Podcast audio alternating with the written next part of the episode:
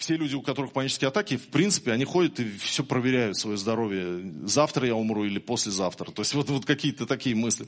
И я помню, пришел УЗИ желчного пузыря. Мне сделали, и врач говорит, у вас полип на желчном пузыре 3-5 миллиметров. А вы должны каждый год обследоваться, не растет ли он и так далее. Все, полип. Мне вечером на день рождения идти. Я иду на, на день рождения, а у меня в глазах полипище полипище, от которого я умру, скончаюсь, кончусь, скоро, меня не будет. Какой день рождения? Чему можно быть? Я не радовался там на этом дне рождения сидел. Я был угрюмый, не делал ничего. А как можно есть, если я скоро умру? Но потом через год пошел, сделал еще УЗИ, врач мне другой уже говорит, слушай, да это холестериновая ерунда, вообще не обращай внимания на это. Я думаю, слава Господу, Иисусу Христу.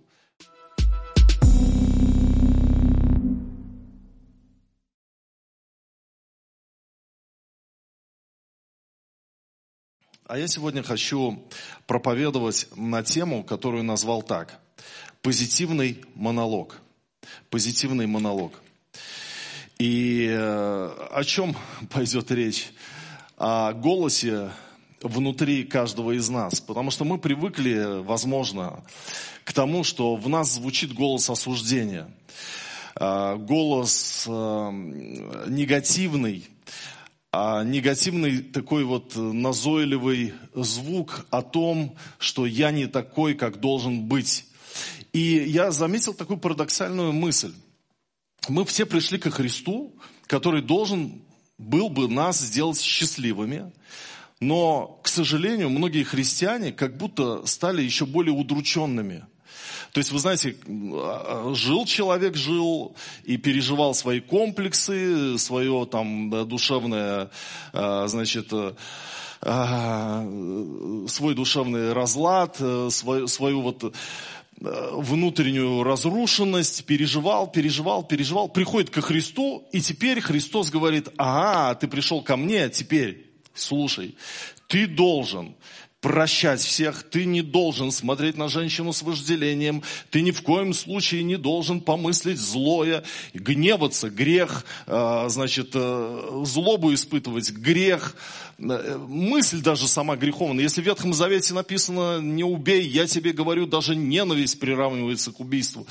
И ты думаешь, боже что мой, меня еще больше нагрузили. Я, я и так-то, вот, ну, э, человек-то, ну, несовершенный далеко, а тут еще на меня столько требований. Теперь у меня мысли плохие, и они, и, и, и меня сердце осуждает за все. И ты был удрученный, а стал еще более удрученный. И казалось бы, парадокс, потому что Иисус пришел нас освободить, а мы стали более еще нагруженными мы еще больше развили в себе тревожность и и поэтому э, разные мысли нас атакуют. Э, было ли у вас такое, что ты ходил из угла в угол по своей комнате и прокручивал в голове слова, которые э, ты сказал кому-то накануне, и, и, и думаешь, зачем я это сказал? Или кто-то тебе сказал, и ты не можешь спать, и ты заставляешь себя спать, но эти мысли не дают тебе успокоиться. Это говорит о тревожности.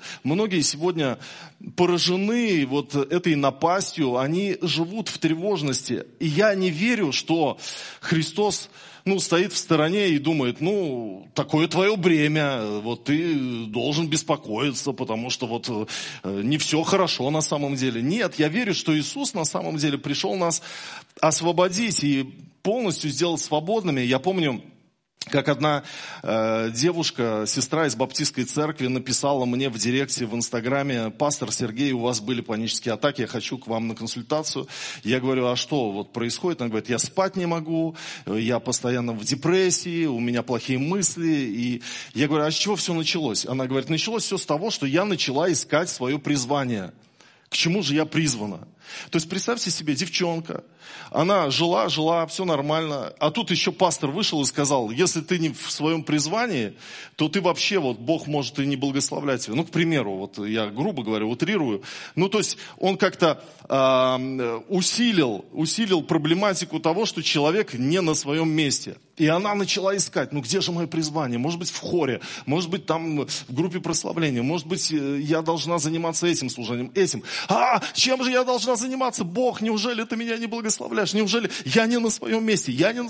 И, и, и она довела себя вот до того, что неврозы стали происходить в ее душе. И, но, но, это все неправильно, это все не от Бога, это все не от Бога. Почему? Потому что Бог на нас не вешает бремя не вешает. Иисус сказал в Матфея 11 глава с 28 по 30 стихи, «Придите ко мне все труждающиеся и обремененные, и я успокою вас.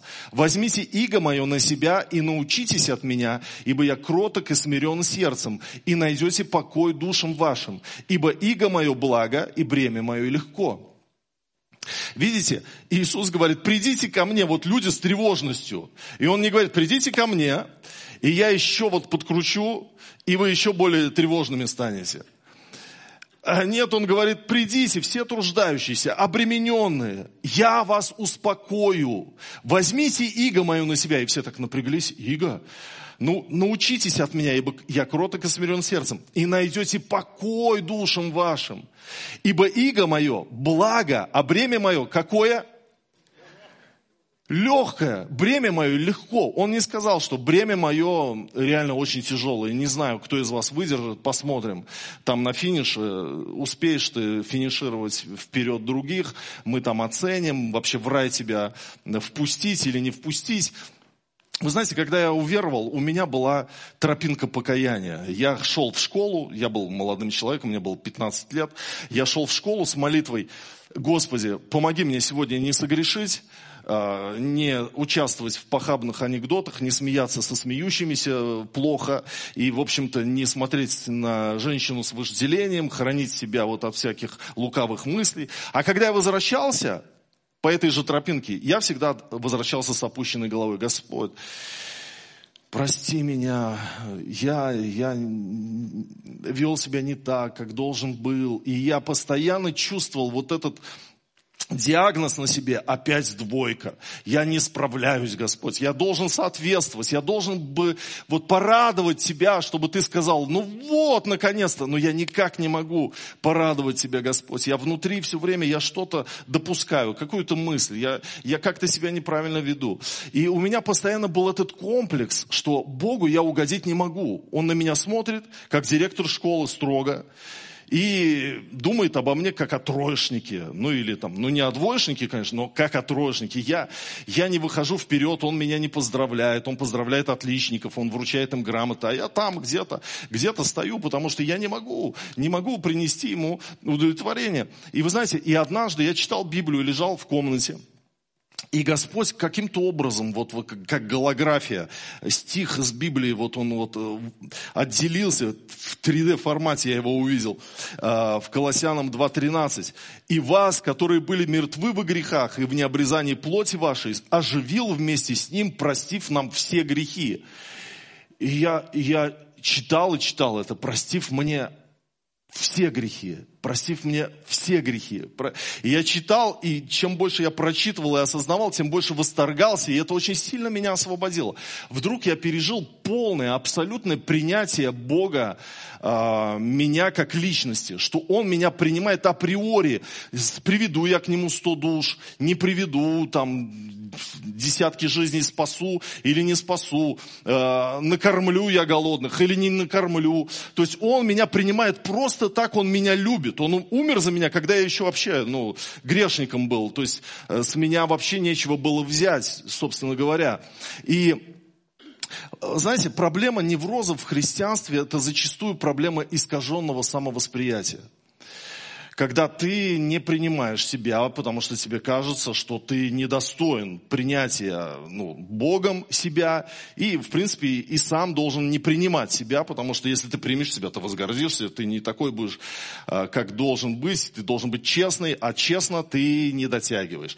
И вот, вот это искаженное самовосприятие влияет на то, что мы ходим в тревожности, мы постоянно слышим в себе голос осуждения, негативный монолог, внутри кто-то нас постоянно ругает. Мы постоянно загоняемся какими-то мыслями. Но, знаете, если я знаю, кто я, значит, я знаю, что на самом деле сделал в моей жизни Иисус. И наоборот, если я знаю, что в моей жизни сделал Иисус, то я знаю, кто я. И вот с этим нужно разобраться. Видите, мы смотрим на апостола Павла. Вот Сергей сегодня читал местописание, он говорит, я не, не знаю ничего за собой. Но я на это не рассчитываю, Господь рассудит, осветит, когда мы придем все туда. Он тогда, то есть он говорил против осуждения друг друга, но он за себя сказал. И интересно, он за себя сказал. Он говорит, я за собой не знаю ничего. И ты думаешь, а неужели можно так подумать о себе, что я за собой не знаю ничего? Я даже так подумать о себе не могу. Но, ну, послушайте, Павел, апостол, он нам пример, и он говорит, что, слушайте, слушайте, ребята, я вообще за собой ничего не знаю. Он может так сказать. Он не гордый, он образец, он говорит, ну, берите с меня пример, как я со Христа беру пример. Или вот, например, он во втором Коринфянам, там, в 11 главе описывает, э, хвалится, можно сказать. Я раньше читал, думаю, о, Павел, ты хвалишься, а хвалиться это, ну, как бы недостойно. А он хвалится здесь и говорит, «Э, если кто смеет хвалиться чем-либо, то скажу по неразумию, смею и я. Они евреи, и я, израильтяне, и я, семя Авраамова, и я, Христовы служители. В безумии говорю, я больше. Я гораздо более был в трудах, безмерно в ранах, более в темницах, многократно при смерти от иудеев. Пять раз дано мне было по сорока ударов без одного. Три раза меня били палками, однажды камнями побивали. Три раза я терпел кораблекрушение, ночь и день пробыл в глубине морской много раз был в путешествиях, в опасностях на реках, в опасностях от разбойников, в опасностях от единоплеменников, в опасностях от язычников, в опасностях в городе, в опасностях в пустыне, в опасностях на море, в опасностях между лжебратьями, в труде и в изнурении, часто в бдении, в голоде и жажде, часто в посте, на стуже, в ноготе. Кроме посторонних приключений, у меня ежедневно стечение людей, забота о всех церквях. Кто изнемогает, с кем бы и я не изнемогал. Кто соблазняется, за кого бы и я не воспламенялся. Если должен меня хвалиться, то буду хвалиться немощью моей, Бог, Отец Господа нашего Иисуса Христа, благословенного во веки, знает, что я не лгу. Павел, ты посчитал, сколько раз ты там, э, где он там был, э, в разных ситуациях. Три раза палками били, три раза кораблекрушение. Э, что он еще тут посчитал? От иудеев пять раз дано мне было по 40 ударов без одного. Он каждый момент помнил. И он ну, считал, что это, это достойно. Вот, вот, а, я угождаю Господу. Я, они меня бьют, а мне баллы записываются на небесах. Павел, ты молодец ты молодец, ты идешь правильным путем. Нас не, значит, не задавить. Слава Богу, в отчаянных обстоятельствах мы не отчаиваемся. И потом во втором Тимофею он пишет, Подвигом добрым я подвязался, течение совершил, веру сохранил. Он говорит, я добежал, я совершил свой забег, а теперь готовится мне венец правды, который даст мне Господь, праведный судья. И не только мне, но и всем возлюбившим явление Его. Павел, слушай, ты что, уверен, что Господь тебе там венец приготовил? А вдруг нет? Вдруг ты придешь, и он скажет, слушай, Павел, здесь гордость, здесь вот ты все равно вот что-то не сделал, должен был туда пойти, не пошел туда, туда пошел. И, и, и поэтому, извини, побудь в чистилище 1537 лет, там, допустим, а потом мы посмотрим. Нет, Павел говорит, все, я скоро умру, меня казнят, я из тюрьмы пишу, это письмо Тимофей, это завещание, можно так сказать. И я хочу сказать, что мне готовится венец правды. Вы знаете, у меня а, бабушка, она была в баптистской церкви всю свою жизнь. И там не учат об иных языках, вернее говорят, что это все прошло со времен апостолов. И она никак не могла вот э, принять этот дар. А родственники ее в Германии, ну, практически все были пятидесятниками, которые говорили на языках и считали при этом, что если ты говоришь на языках, значит ты Духа Христова получил. А если ты не говоришь на языках, значит Духа его не имеешь. Это неправильно на самом деле. Мы Духа Христова имеем после того, как мы приняли Иисуса Христа в сердце. Но они вот так вот считали. То есть, другими словами, мои родственники, пятидесятники, которые там в Германии раньше, я не знаю, как сейчас, раньше они так считали, что баптисты не спасутся. И моя тетя, э, бабушка Оля, и родная сестра моей бабушки, она уже будучи старой, пожилой, всю жизнь ходила в церковь. Всю жизнь она вот верила, молилась, молитвенные собрания, ничто не пропускала. Муж у нее там сидел за веру. Она все время с Богом.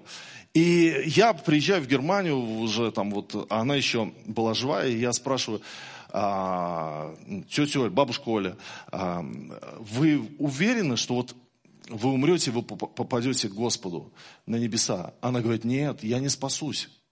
Я говорю, как? А, а она тоже вот из баптистской семьи, где и бабушка моя росла. Она говорит, я не говорю на языках, я не спасусь. Я говорю, почему? Ну, я говорю, ну давайте я сейчас помолюсь за вас, помолимся вместе. И Господь вас наполнит, и вы будете исполнены духом. И заговорите на языках. Она говорит, нет, Он мне не даст. Я говорю, почему? Я недостойная, я грешная. Я говорю, что? Как это так? Ну, Он дает всем. Она была вот в, этом, ну, в этой безысходности, представьте себе, она не верила в свое спасение, потому что она не говорила на языках.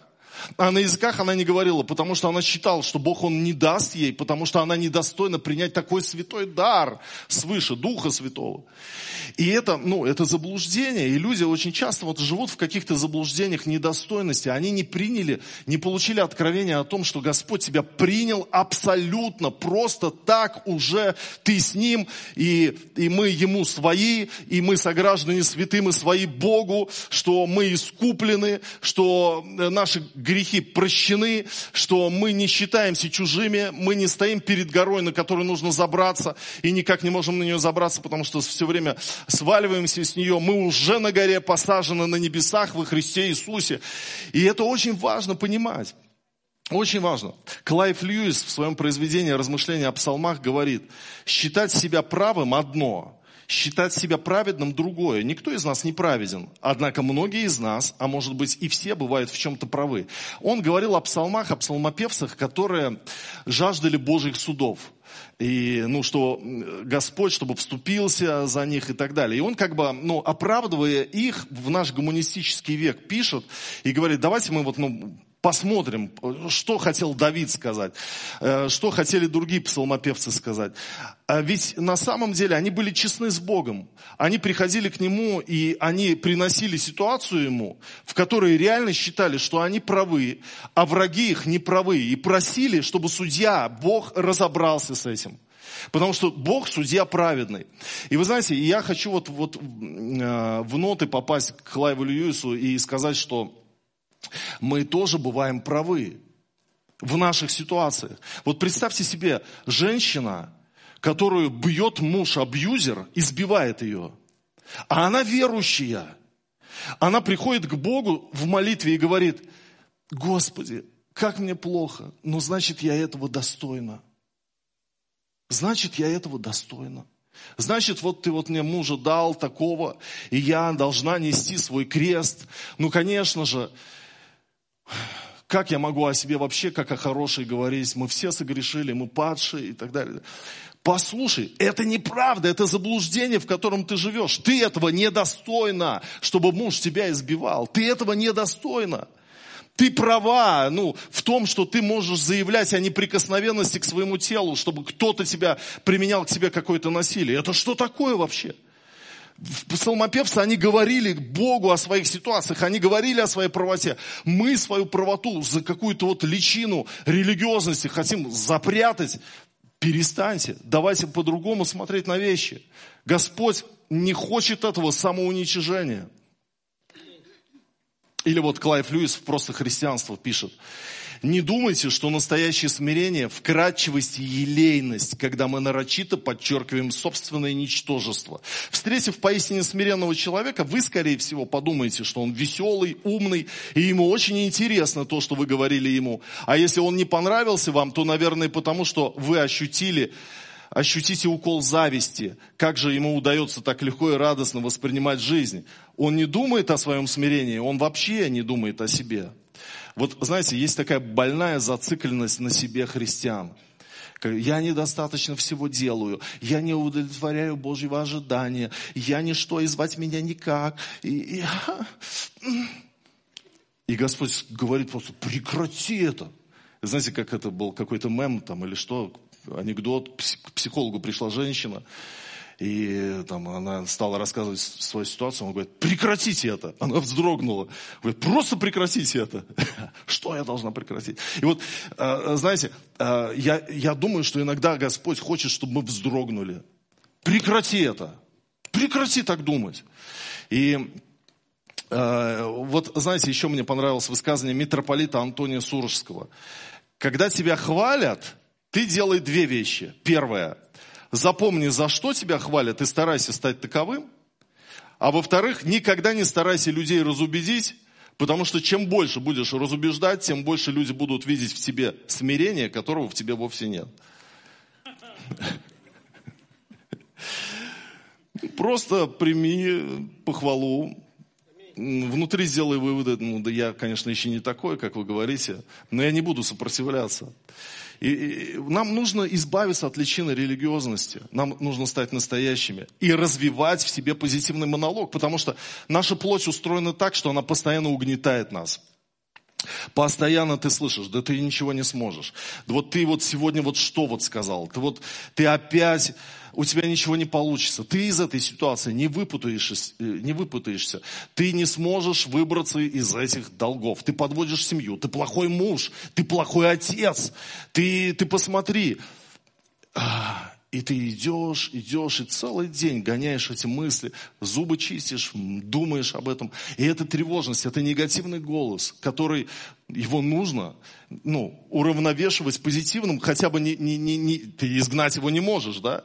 Но взращивать в себе позитивное самосознание мы мы обязаны. Почему? Потому что у нас есть на, этом основ... на это основание. У нас есть принятие Божье, у нас есть прощение, искупление. Мы Божьи в конце-то концов. И поэтому вот как изменить мышление, как этому позитивному голосу дать место. Конечно, мы, я не призываю заниматься аутотренингом, когда ты стоишь перед зеркалом и говоришь, я великолепный, я самый наилучший, самый могучий, самый великолепный, самый красивый. И ты понимаешь, что мозг твой понимает, врешь, ну, неправда, есть красивее, есть э, там и, и так далее. И он не воспринимает этот аутотренинг твой, не нужно его не нужно этим заниматься. Но хотя бы какие-то микровысказывания, которые внутри себя ты будешь проговаривать, они важны, они важны. Важно развивать позитивный монолог. Например, я осваиваю новые способы адаптироваться и развиваться. То есть ты э, говоришь, что я в процессе, я в процессе быть коммуникабельным. Если ты, например, не, э, не можешь никак завести друзей, или у тебя такая проблема еще в том, чтобы добиться успеха в чем-то, ты говоришь, я осваиваю это. Я ищу способы действовать в новых ситуациях. Я справляюсь с решением проблемы, нахожу выходы из трудных ситуаций. Сегодня мне удается вернуть душевное равновесие. Я учусь жить настоящим. Я учусь по-доброму разговаривать с собой. Я решаю проблемы поэтапно. Я ищу возможность праздновать мои небольшие ежедневные успехи. Когда ты внутри, ну, даешь себе вот, ну, оправдание, что ли, в конце-то концов, вдруг вот этот позитивный монолог, он приносит и позитивные эмоции. Ты начинаешь смеяться. Мы очень часто вот фокусируемся на проблему, и она страшная перед нами. Вот знаете, вот в 13-м айфоне есть киноэффект. Киноэффект. А, это ты наводишь камеру, и, например, навожу на Сергея сейчас Новикова, и он у меня на переднем плане. А могу сделать так, навести, что он будет размытым, а вы вот, ну, сзади, вы будете у меня на переднем плане. Киноэффект. И вот э, точно так же вот в, в, с нашим фокусом в жизни, на что мы сфокусированы. Если ты будешь смотреть на розинку, и чем вот ты ее увеличенно, вот будешь смотреть на нее, смотреть, смотреть. Я помню, пришел а, делать УЗИ, когда вот я загонялся о своем здоровье, у меня был этот э, ну, вот, период панических атак все люди, у которых панические атаки, в принципе, они ходят и все проверяют свое здоровье. Завтра я умру или послезавтра. То есть вот, вот какие-то такие мысли. И я помню, пришел УЗИ желчного пузыря. Мне сделали, и врач говорит, у вас полип на желчном пузыре 3-5 миллиметров. А вы должны каждый год обследоваться, не растет ли он и так далее. Все, полип. Мне вечером на день рождения идти. Я иду на, на день рождения, а у меня в глазах полипище полипище, от которого я умру, скончаюсь, кончусь, скоро, меня не будет. Какой день рождения? Чему можно быть? Я не радовался там на этом дне рождения сидел. Я был угрюмый, не ничего. А как можно есть, если я скоро умру? Но потом через год пошел, сделал еще УЗИ, врач мне другой уже говорит, слушай, да это холестериновая ерунда, вообще не обращай внимания на это. Я думаю, слава Господу, Иисусу Христу. А для меня же это все было. И вот, а если, представь себе, вот ты смотришь на этот полип или на розинку, Но чем дальше ты отдаляешь эту розинку, отдаляешь, отдаляешь, и вдруг ты на себя смотришь уже как на тело, ты розинку уже не видишь себя, сверху смотришь на себя, потом на весь зал, на весь Сатурн, сверху мы смотрим, уже потом мы да, смотрим на планету Земля. Ты вообще не видишь этой розинки. И нам нужно смещать фокус во имя Иисуса Христа. Уходить вот от э, того, что тебя так зомбирует и удручает тебя. Давайте, у меня есть еще одна минута. Откроем Римлянам 8 главу. С 1 по 10 стихи прочитаем. Итак, нет ныне никакого осуждения тем, которые во Христе Иисусе живут не по плоти, но по духу. Потому что закон Духа жизни во Христе Иисусе освободил меня от закона греха и смерти. Как закон, ослабленный плотью, был бессилен, то Бог послал Сына Своего в подобие плоти греховной в жертву за грех и осудил грех во плоти. Чтобы оправдание закона исполнилось в нас, живущих не по плоти, но по духу. Ибо живущие по плоти о плотском помышляют, а живущие по духу о духовном. Помышление плотские – суть смерть, а помышления духовные – жизнь и мир. Потому что плотские помышления – суть вражда против Бога, ибо закону Божию не покоряются, да и не могут. Посему живущие по плоти Богу угодить не могут. Но вы не по плоти живете, а по духу, если только Дух Божий живет в вас. Если же кто Духа Христова не имеет, тот и не его. А если Христос в вас, то тело мертво для греха, но дух жив для праведности. Когда мы читаем седьмую главу, восьмую главу, мы иногда неправильно читаем Павла. Почему? Потому что мы читаем, Павел говорит, Бедный я человек. Кто избавит меня от всего смертного тела плоти? Доброго, чего хочу, не делаю, а злое, чего не хочу, делаю. И мы как бы узнавая себя в этом, говорим, да, да, да, да, да, да, я тоже бедный человек. Я тоже не могу справиться со всем. Он говорит, закон добр. Но закон пришел и как рентген просветил меня и показал мне, что я смертельно болен. Поэтому, друзья, я раньше жил с девушкой, нормально все было было, а теперь к Богу пришел, закон прочитал, что это прелюбодеяние. Боже, что мой, это же все ж. Я ж просто пропащий. Как же я жить-то буду без девушки? И вот это все, вот, ну, понимаете, мы так понимаем. Но Павел там проблематизирует и говорит, бедный я человек, не признавая себя бедным, ну, будучи во Христе. Он обобщает себя, представляя себя как, ну, представители человечества, можно сказать. И, и рассказывает вот теорию о том, что было с законом, что закон пришел как зеркало, показал нам на наше состояние, в котором мы находимся. И наоборот, усугубил ситуацию, чтобы мы поняли, что в нас фабрика греха, что мы ничего не сможем с этим сделать. Но он дальше продолжает, и седьмая глава заканчивается, у нас начинается восьмая, но у него это было продолжением, на главы потом все разделили.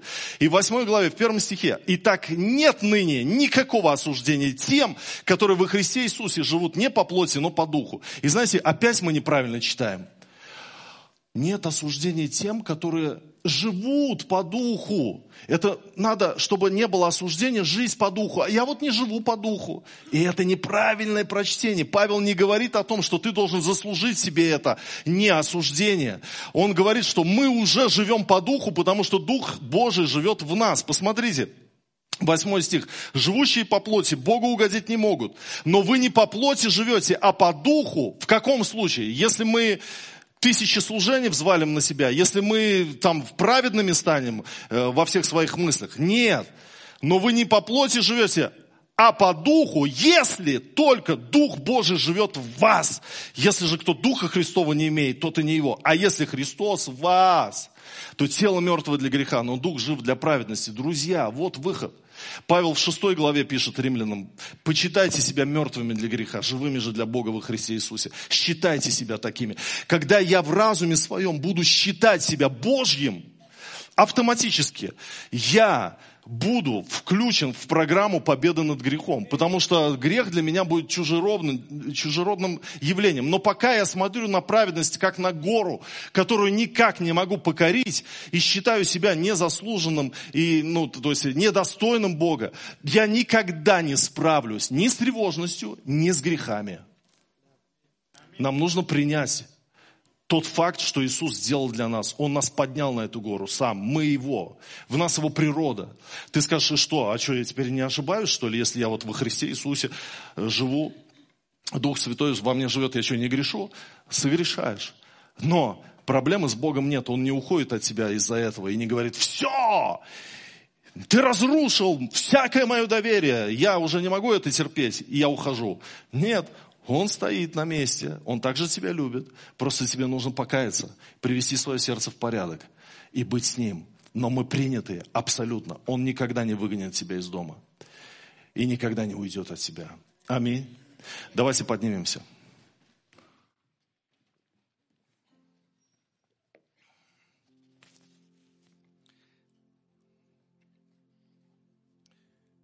Аллилуйя. Господь, мы благодарим Тебя за это служение. Мы молимся, чтобы нам избавиться вот от этой тревожности, которая постоянно в нас звучит, что мы не сдаем какие-то экзамены перед Тобой, чтобы заслужить Твое доверие. Боже, мы, мы, мы видим в Писании, что Ты нас принял без всяких экзаменов, что Ты нас простил, что Ты считаешь нас своими.